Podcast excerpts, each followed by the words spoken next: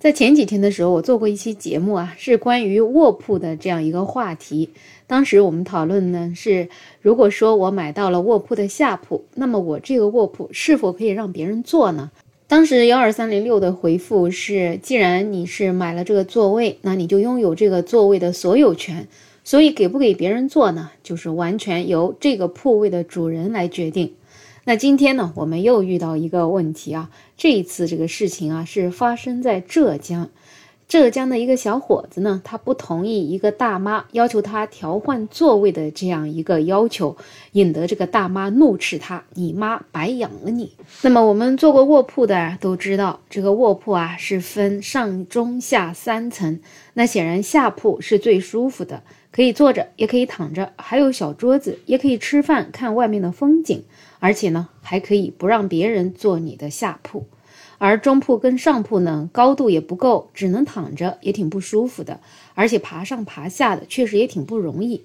那很多人呢，只要能买到下铺，那基本上呢就不会选择上铺或者中铺。那这次这个话题里的小伙子，他也算是比较幸运吧，他买到了下铺。那么像这样一个长途的旅行，他就可以舒舒服服的坐自己的火车了。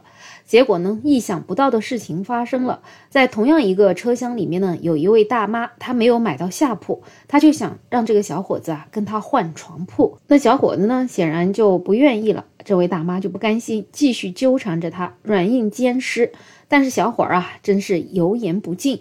毕竟我好不容易抢来的一个下铺，我为什么要换给他，自己要去睡那个不舒服的中铺呢？看到小伙子不肯跟自己换床铺呢，这位大妈呀就开始闹了，怒斥小伙子不文明，不懂得体谅老人，自己啊年纪大了，爬中铺很不方便。小伙子呢也是跟他据理力争啊，他说如果你想睡下铺，你自己也可以想办法买下铺啊。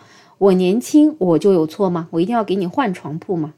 这个时候，列车员也来了，询问了小伙儿意见之后呢，他自己啊也被大妈的言语逗笑了。因为啊，大妈听到小伙儿不给他换这个床铺之后呢，就跟他说：“你妈呀是白养你了。”那这个列车员肯定觉得这跟人家妈妈白养他有什么关系呢？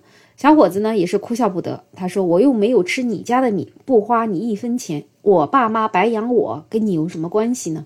那这样一个事件呢，也是引起了大家的讨论啊。很多人显然是对这位大妈这种道德绑架的行为是表示不满意的。毕竟啊，大家出门在外，凭本事抢到的车票，为什么要让给你呢？而且就你那样的态度，让人家让，那换了谁，谁也不想让呢。有人讲啊，如果你拿出个一千块钱拍在小伙子的床铺上，再看看他让不让呢？说不定他就让了。可是现在啊，用这种强词夺理去道德绑架人家父母这样一件事情，让别人去让座位啊，这简直就可能是为老不尊了。出门在外呢，很多事情肯定是可以商量的，但是啊，前提条件还是一个态度得诚恳，得真诚。实在不行，能用钱解决的事情就用钱来解决。但是也有人觉得呢，现在这个年代啊，全都是用手机办各式各样的事儿。那么年轻人呢，会用手机抢票，可是老年人啊，还真不会。很多老年人买票啊，只能跑到车站去买，那这个时候下铺肯定都没有了。所以呢，老年人出门呢，在这个信息网络时代啊，的确是弱势群体。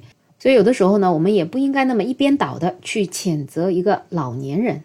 那确实啊，在现在这个年代啊，老年人很多时候出行真的不便，到处都离不开手机。就算一些老年人他拥有一个智能手机啊，但是对于这种非常复杂的网上各式各样的操作啊，相信要让他们学明白也挺不容易的。所以呢，也有很多网友说，老年人自己不会，他不也有子女吗？他跑出来道德绑架别人的爸妈，白养了他，那其实不是应该他白养了他的孩子吗？他孩子就应该在这个时候给他想办法去买到一张下铺的票呀。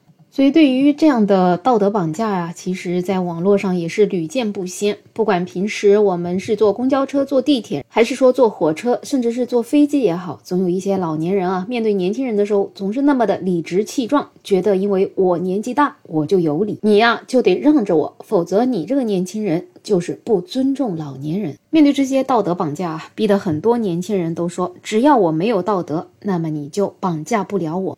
其实我们现在这个社会啊，还大体上算是和谐的，很多年轻人也会主动给老年人让座。但如果对面出现的是不讲道理、自以为是的老年人，我相信现在这样有个性的年轻人，估计大多数都不会妥协了。我们其实每一个人啊，都会有年纪大的一天。但是不管多老，做一个讲道理的人，应该是每一个人的本分吧。那么对此，不知道你有什么想法？可以在评论区留言，也欢迎订阅、点赞、收藏我的专辑。没有想法，我是梅乐，我们下期再见。